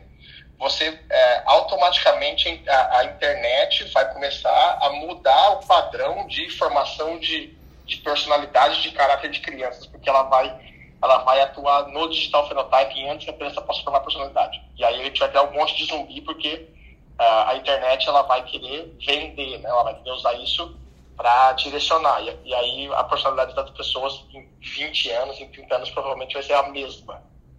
Pronto, tá aí minha bomba nuclear. Nossa Posso puxar o gancho do André, Fernando? Por favor, é, assim, isso que eu só eu só queria ficar em Big Data e RWE, mas o André veio com é, RW jeito, né? Modification. É. Cara, eu demorei três dias para digerir isso. E, e, uma coisa interessante, né? Eu particularmente tenho sou fã, fã, fã do, de discussões em ética e filosofia para dar suporte às decisões que a gente toma aqui. Essas discussões não tem como fugir delas. Eu já externei isso várias vezes aqui. Uma coisa interessante, né? É qual é a ótica e moral do mercado, né? Então você pega lá, eu sempre cito o Justice do Michael Sandel, né? Que é o professor de ética da Harvard Law School e que num cenário de pandemia, que teoricamente você deveria ter pelo menos um mínimo preceito ético, inclusive a Califórnia tem lei a, respeito disso, né, em, em, em situações de extrema catástrofe, né, que algumas leis do mercado elas não ficam submetidas à ideia do liberalismo dentro do, da libertinagem econômica. São coisas distintas, né? E você protege a sociedade. Que a gente viu aí recentemente, agora, semana passada, uma carta de alguns economistas no Brasil que aguardaram um ano de pandemia, né? Morrendo 3.500 pessoas por dia para agora se posicionar. Então, qual é o compromisso né, do tal do mercado com a população? E isso flerta com o que o André está falando. Né? Então, é, é, bacana, eu acho que liberalismo econômico é uma coisa super interessante de discutir, mas uma coisa é liberalismo econômico, outra coisa é welfare state. São coisas que não necessariamente flertam com a proteção da sua sociedade. Né? E isso tem a ver, inclusive, com essa discussão toda a respeito de dados gerados, como é que a gente gera esse dado e o que, que a sociedade permite é, que seja gerado enquanto dado dentro da história de confidencialidade ou não, o que, que é valor para a sociedade, o que não é valor para a sociedade, o que, que você pode deixar infringir ou não dentro do que você entende que você deve proteger também em termos individuais. Isso flerta, não tem jeito, Fernando, com a história que você está tratando, inclusive de Big Data, porque tem a ver com gestão dessa, dessa quantidade absurda de informação. Um ponto aqui, André, você comentou, a câmera do meu celular e do meu computador, elas não são abertas. A câmera do meu computador tem um selinho, do celular idem, propositalmente. Não, e não é teoria da conspiração, né? A gente já sabe disso, o Snowden já mostrou isso, diversos colegas já colocam isso.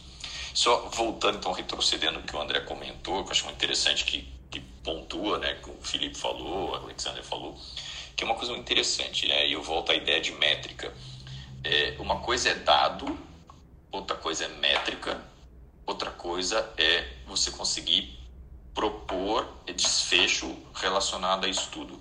Teoricamente, os três podem estar conectados, mas não obrigatoriamente os três têm sinônimo. Né? Então, não é todo dado que você consegue usar como métrica, muito pelo contrário, a enorme maioria não. E uma grande discussão é aonde que a métrica ela se baseia em termos individuais e onde que você consegue enxergá-la em termos coletivos. Eu vou jogar mais uma provocação aqui. A gente está falando de wearable e tudo mais, é um cenário muito interessante, mas a aldeia global que eu lido aqui, quando eu tenho uma ligação daqui a pouco com os colegas da África subsaariana ou com os colegas da Ásia, né? A, a, o grupo do, do leste europeu, né? o André que também trabalha em termos globais, a gente sabe que essas pessoas elas não acessam esse mundo. E pontuando e tocando no que o Alexander, o Alexander colocou aqui, é, é falando sobre estilo de vida, aderência, tá? Então vamos falar da África subsaariana, ou do leste europeu mesmo, como eu comentei, ou da América Latina, não grandes capitais. Essa linguagem não existe para essa população. Então, onde que a gente consegue, como eu voltei a falar aqui, a história de antropologia, né, em termos individuais, acessar essas diferentes realidades e em termos coletivos acessar como é que eu intervenho para que todo mundo eu possa de alguma forma acessar as diferentes linguagens, especialmente diferentes culturas. Tem um país que eu estava trabalhando da África recentemente, agora está não estou trabalhando, e já está discutindo access to medicine e tudo mais, e simplesmente uma parcela extremamente considerável da população não faz uso de antineoplásico porque eles têm uma, uma, uma percepção, uma convicção religiosa e que os leva a fazer consumo de ervas. E aí?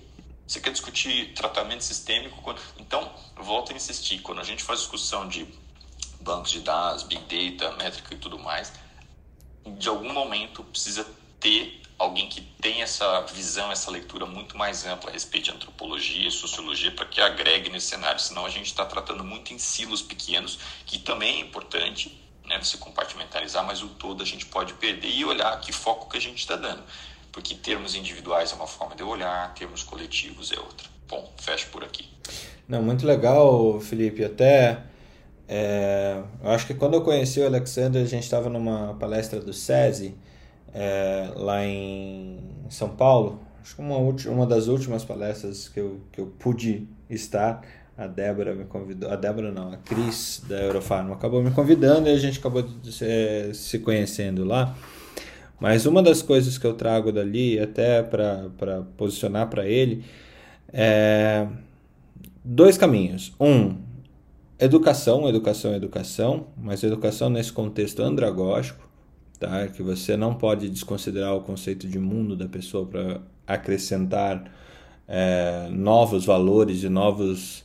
E quem dá o valor no fim do dia é o próprio colaborador, paciente, ser humano ou coisa parecida. E aquela métrica da aquele framework que foi proposto pelo IHI, pelo Institute of Health in, in é, como que é? Em, Improvement. Improvement, muito obrigado. É, que é o, o framework da psicologia da mudança. E por que, que eu trago isso? O framework da psicologia da mudança ela vai muito em questões de sensações e sentidos, tá? É, para que você possa e sentimentos, sensações e sentimentos, para que você possa incorporar uma mudança comportamental e comportamental em saúde é da mesma tem que ser olhado da mesma forma é, e versa muito com a economia comportamental também, né? É, para que você realmente impute é, as mudanças necessárias. O legal é que o mercado de marketing sabe isso muito bem. A pena é que o mercado de saúde sabe isso tão mal. Quer dizer, parte, a boa parte do mercado de saúde sabe disso tão mal, sabe disso tão pouco. Então, é, tem várias alterações aqui que são base para o behavior design, para os nudges, ah, aquelas questões lá do BJ Fogg, que a gente tem alguns colegas que estudam isso com, com mais é, profundidade. E antes de eu abrir de novo aqui, só para terminar a conceitualização, e depois a gente vai deixar disponível esse site do, do, do FDA, é, que ele traz, o, eu falei o que, que é RWD, Real World Data, e agora só vou trazer o conceito de um parágrafo de Real World Evidence segundo o CDC. A evidência de mundo real é evidência clínica relativa ao uso e aos benefícios ou riscos potenciais de um produto médico derivado de análise de real world data. Uh, o RWE pode ser gerado por diferentes desenhos ou análise de estudo, incluindo, mas não se limitando a ensaios clínicos randomizados. Então, todos aqueles ensaios e revisões sistemáticas eles entram nessa conta, incluindo grandes ensaios simples ensaios pragmáticos e estudos observacionais prospectivos e ou retrospectivos. Então o site lá do, FDA, depois eu deixo disponível para vocês, junto com o podcast lá na academiamedica.com.br, para que vocês possam acessar esses é, e começar a se educar ou aumentar os sílabos de todos vocês nisso. Mas a grande questão é, frente ao que o Felipe Reutberg trouxe, o mundo do ultra especialista como dominante de alguma, é, de alguma prática em saúde populacional, principalmente, ele está se esgotando.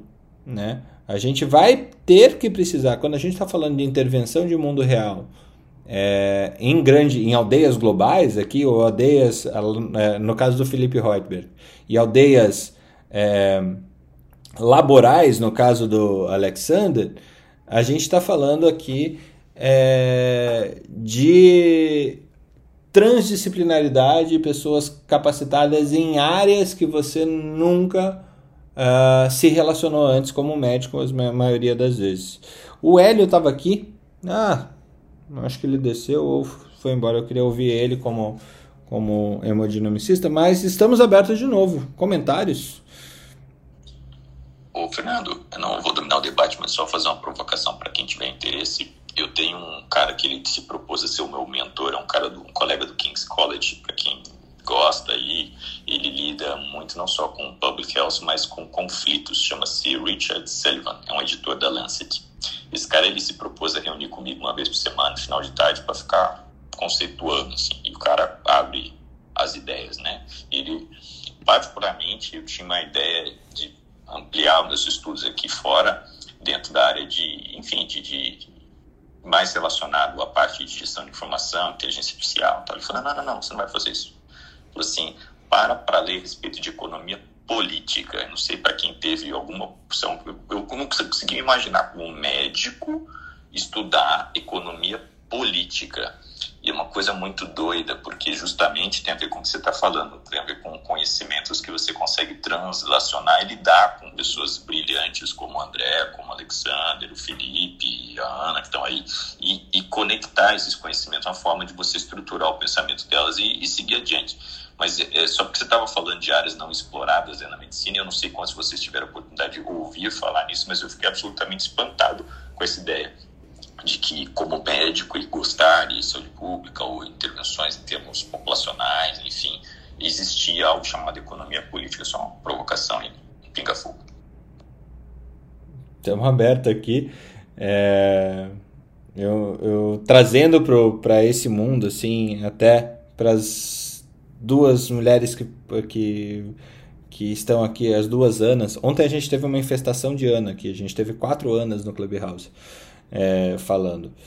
Ana Carol e Ana Panigassi.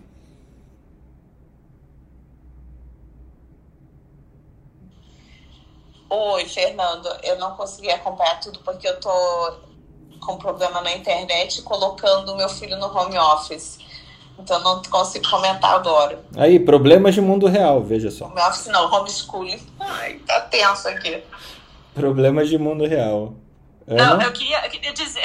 É, verdade. É, não, a discussão tá, meu, de altíssimo nível. Eu tô só aprendendo aqui, porque apesar de cada vez que vocês contam uma história, eu lembro de outra história, mas eu não quero contar, porque eu quero continuar ouvindo a história de vocês. Eu, eu não quero contar. Discussão de altíssimo nível, muito interessante. É, é, que o Felipe falou de uh, disciplinas aí diferentes de, da gente ler, né?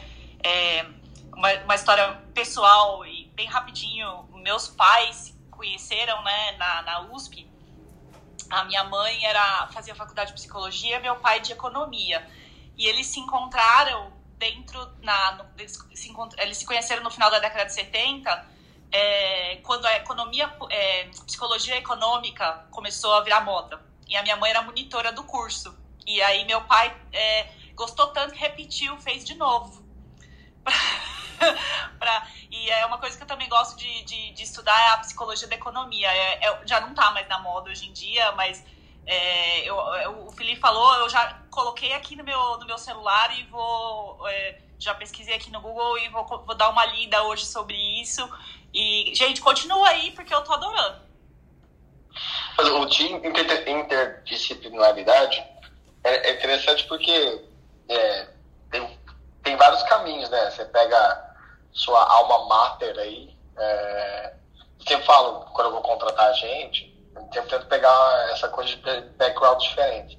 Porque no fundo, você pega, depois de um tempo, a sua graduação, ela vai, ela vai mostrar como que você resolve problemas, situações, né? Porque você trabalha 20, eu trabalho há 10 anos com saúde e fiz 6 de engenharia. Eu não sou mais saúde do que engenharia, mas de alguma maneira eu fui, vamos dizer assim, é, moldado e doutrinado a resolver problemas de uma maneira X, que é como a engenharia no Brasil, o modelo francês de engenharia resolve. E aí, ok, o médico resolve de um outro jeito, o economista de outro jeito. E aí, quando eu fui estudar economia, eu fui estudar finanças, uh, eu tive que me desmontar, porque o engenheiro é o cara que fala assim, não. O economista, você, você reconhece de longe, que fala, não, veja bem. Quanto você quer que dá?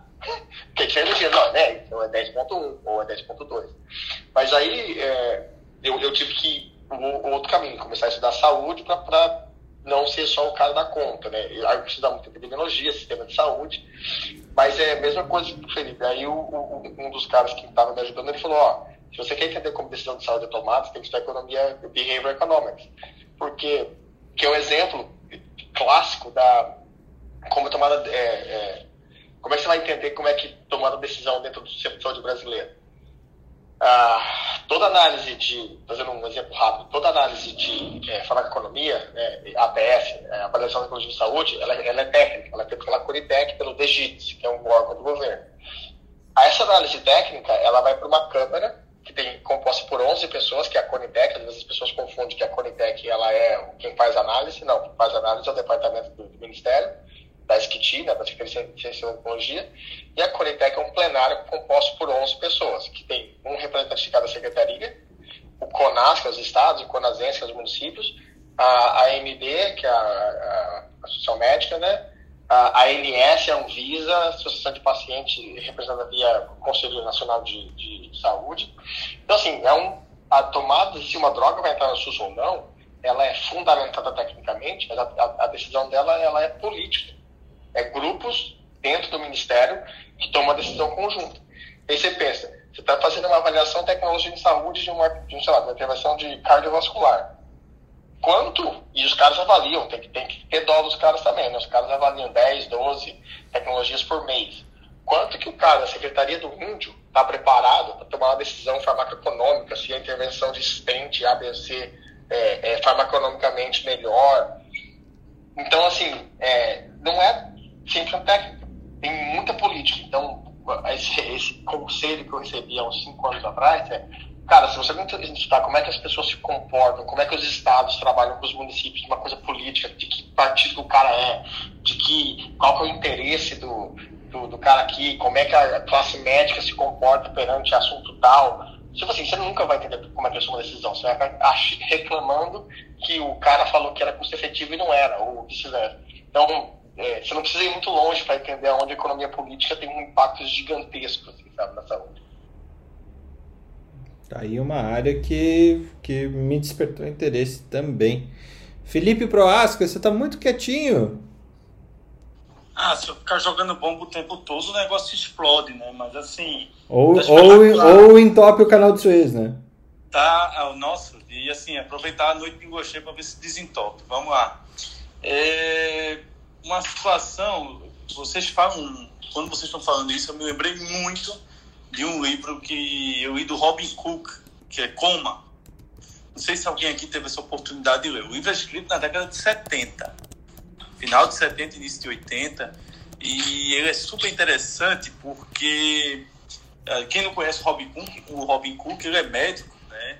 E ele ficou famoso porque muitas das coisas que ele escreveu viraram realidade, né? Ataque bioterrorista com atrás, projeto Bonobo, tudo isso, né? Foi relacionado. Então, uma das coisas que ele discutiu em 70 era o seguinte, que as pessoas, as empresas de healthcare americanas iriam ficar acompanhando, iriam ficar acompanhando é, os exames dos pacientes para saber quem tem positividade, por exemplo, na época estava começando os testes genéticos PCR2 para câncer de mama. Então essas pessoas que tinham esse esse problema genético iam trazer custos muito grandes para o sistema público e eles financiavam grupos hospitalares para tentar fazer com que a pessoa morresse em algum exame eletivo do nada, como se fosse um acidente. E aí inicia toda uma investigação de um médico e de uma residente em cima do que estava acontecendo. As pessoas morressem ou fizessem? Morressem, entendi certo? Fizessem ela morrer. Né? Morrer por... É, o livro é espetacular. E ele usa muito esse conceito do, do que a gente está discutindo aqui. O conceito é o mesmo, a metodologia é um escritor, é um thriller. Né? Ele faz a ficção, acredite se quiser, mas assim, é muito bom o livro e ele usa isso. As empresas de healthcare americana identificando aqueles que trariam alto custo para eles no futuro e tendo conchavos com grupos hospitalares específicos para a eliminação das pessoas que tinham maior risco de doença oncológica e custos altos no futuro. Sobre livro, deixa eu fazer de livro legal. É, em 30 segundos, Felipe, você falou do sistema americano. Um dos livros mais legais que eu li chama Code Blue, é, que, é, que é, uma, é, uma, é uma terminologia de, de UTI, né? Uhum. Que é do Mike McGee. Ele conta a história do sistema é, americano de saúde. É um livro curto, assim. Esse cara, o, o Mike McGee, ele foi, ele foi diretor de uma farmacêutica. Ele foi responsável por criar a estratégia médica do Viagra, basicamente. Ele é um urologista, né? O cara, o cara é genial, assim. E ele conta a história inteira do sistema americano, é, só que dividido por, por temas. Então, ah, qual que é o papel da Associação Médica, é, do Colégio Americano, Médico Americano? Qual que é o papel da CROs? Qual que é o papel dos planos de saúde? Qual que é o papel da, da, das filantropias? Só que ele conta o bastidor vamos dizer assim, é, é, cinza por trás. E aí ele, ele explica o porquê que o sistema americano é assim, com base nas interações políticas e sociais entre as classes. É, é sensacional isso livro. Para quem gosta de entender bastidores, puta, eu já li há cinco vezes esse livro, é muito bom. Pronto, então vou colocar tá na minha foto aqui. Eu vou colocar na minha foto quiser. Eu leio o seu, eu leio o seu, você lê o meu. Tá combinado já. Com certeza. Olha, ninguém gostou da minha indicação, pô. Livros, né? Ninguém quer minha indicação. Eu vou ter que, eu vou ter que sair, que eu vou dar aula agora às oito. Vai lá, ajuda, ajuda os escolares. Põe essa loucura na cabeça deles aí, porque os escolares estão precisando. Vou jogar o livro lá. Não, solta, solta, solta bomba na, na sala do, do Zoom aí, ou do Teams, ou de qualquer coisa que você use aí para aula com os escolares. Valeu. Abraço. Ana, qual que era a tua indicação mesmo? A Angela Saini, ela escreveu ah, dois sim. livros. Um chama Superior e o outro Inferior. Eu, eu... vou ler o Superior. tá certo. Uh, eu acho que só para fechar. Por questões de afinidade, só porque você é superior, né? tontinho, tontinho. Ai, ai, muito bom esse, esse, esse tema. É, eu queria só. Marileia entrou por fim. Marileia, você vai ter que ouvir esse troca de plantão número 25, porque o nível foi absurdo. Absurdo, absurdo, absurdo. Assim, eu realmente sou uma pessoa privilegiada.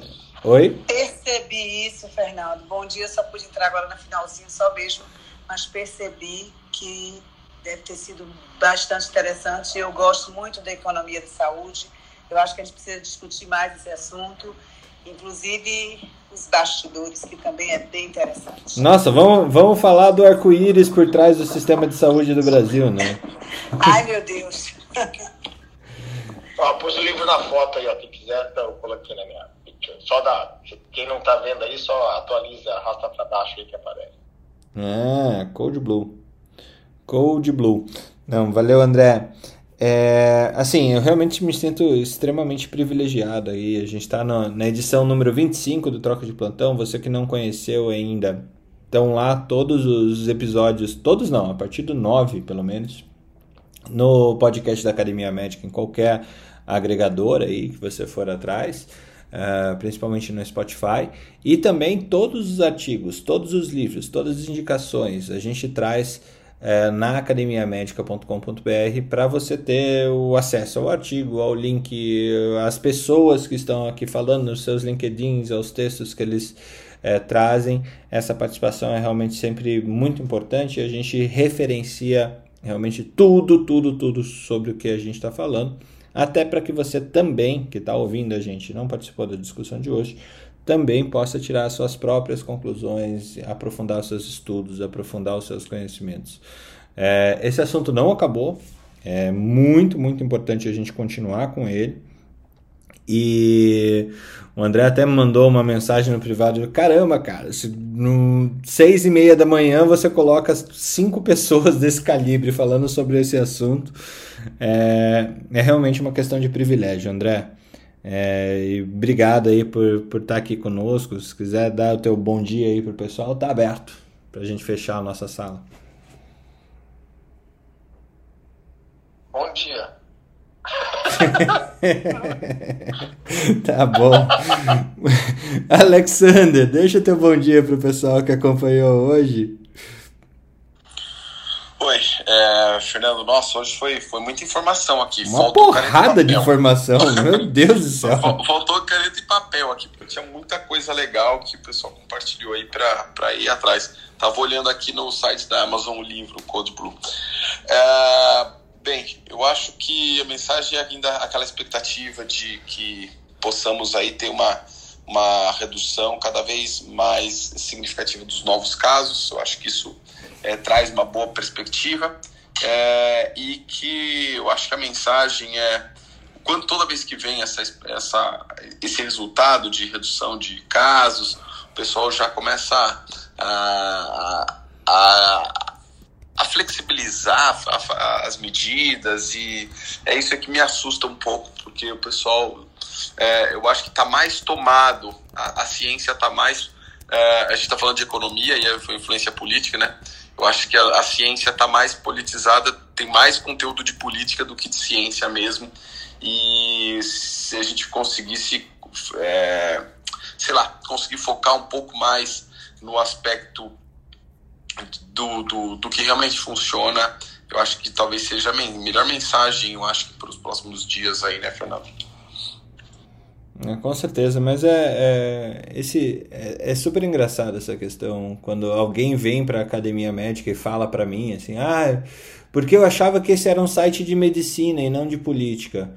É, a minha resposta é sempre a mesma. É, aqui realmente a gente tem o viés da comunidade e, e o outro é que não há como pensarmos no nosso efeito na sociedade, o nosso papel na sociedade sem pensar no papel político. Eu acho que é fundamental a gente ter em mente que, por mais que a gente faça ciência, por mais que a gente queira ser cartesiano, uh, todas as nossas ações têm efeito político, seja microeconômico e macroeconômico, tem efeitos econômicos, a gente sabe disso. De vez em quando a gente só não quer abordar mas também acho que é outro é, um, um papel político do pesquisador é um, é, é, é, é um tema para outra sala para outro dia eu acho que pode ser interessantíssimo a gente abordar isso Legal, Fernando. É, eu acho que, que eu, só para complementar, tá? Eu acho que a ciência deve influenciar mais a política do que a política a ciência, né? Até por uma hierarquia ética, eu acho que mais por conta disso, né? É, a, a, ciência influenciar mais as leis, mais do que a lei vem influenciando a ciência, né, do ponto de vista de hierarquia ética. Mas, mas é isso mesmo, a gente não pode fugir da política de jeito nenhum. Não, vamos voltar. Acho que era o Platão que, que falava que é, deveríamos viver numa ditadura de sábios, né? Tem problema quem que são sábios. Mas se eu tiver errado, alguém me corrija, que amanhã eu corrijo isso. Ana Carol, é, então, bom dia para o pessoal. O que, que você achou de hoje? Bom dia. Achei super interessante. Pena que eu perdi uma parte. É, vamos fazer um aí falando sobre a internet, que a gente precisa de uma internet melhor para viver uma, um lockdown, uma pandemia. Mas eu desejo um bom dia para todos, é, um, uma excelente quarta-feira nos vemos amanhã. Amanhã é feriado escolar, então é mais fácil. Com certeza. Ana Panigassi, é, seu bom dia. Superior, bom dia, o seu bom dia superior e o seu bom dia inferior. Meu bom dia superior, bom dia. Não, queria. É, eu não sou de ficar elogiando, eu sou bem europeia nesse sentido. Eu não sou de ficar falando Mas eu queria dizer que hoje, puta, fiquei muito impressionada com a discussão, altíssimo nível. É, eu trabalho com bastante, trabalhei nesses né, últimos anos com bastante engenheiro, né? Eu sei das dificuldades que o André estava falando e queria falar que, nossa, a discussão foi muito legal e é, agradecer mesmo, que eu aprendi muito. E vamos, é, é, isso aí, como todos os dias, né? Força na peruca, carinho nos bichinhos e a gente se vê aí amanhã. Essa peruca da Ana já deve estar com 1,30m mais ou menos, já de, de, de pandemia. Gostei dos bichinhos, a parte dos bichinhos é importante. Mental health. Ó, os, os últimos serão os últimos. Marileia, você entrou por último, você se despede por último, veja só. Bom dia a todos. Hoje, 31 de maio, é último, oh, 31 de março, março, último dia do mês de março, do nosso Março Azul. Então, é o mês da conscientização e prevenção do câncer coloretal. Abracem essa ideia todos os meses desse ano. Esse é o meu desejo para hoje. Muito legal. Eu, eu mais uma vez reitero as palavras da Ana. É, se realmente hoje foi incrível. É, eu estava planejando essa sala rapidamente ontem é, para falar de Big Data. Assim, eu estava sem assunto e eu falei, ah, vou, vou jogar Big Data, vou jogar uma bomba aqui vamos falar sobre Big Data. E ver esse presente aqui tão diverso que foi essa, essa conversa que é, que pontua essa questão da interdisciplinaridade, transdisciplinaridade, é, conceitualização do que, que é análise de dados, o que é pesquisa científica, o que, que é análise massiva de dados. Achamos um, uma definição nova para Big Data, né? Tipo, tudo que é maior que o Excel pode processar. É... eu acho... Essa é muito boa. Ficou muito simples e muito fácil de entender fácil, cara. É, e, e, realmente, assim, se você chegou agora, esse episódio tá imperdível. É um episódio longo, mas assim, o que dá para dizer é que aqui tem vários anos de experiência de muita gente que trabalha com esse assunto focado na saúde, condensado em uma hora e meia de, de bate-papo. Tá incrível e compartilhe com seus colegas. Entra depois lá na academiamedica.com.br ou no Spotify, é, procurando Academia Médica aí no, no, em qualquer agregador, no, no Deezer, no Spotify, no Anchor, a gente está em todos, tá bom?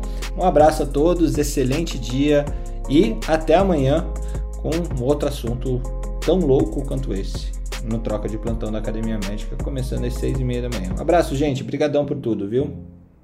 Tchau, tchau, gente.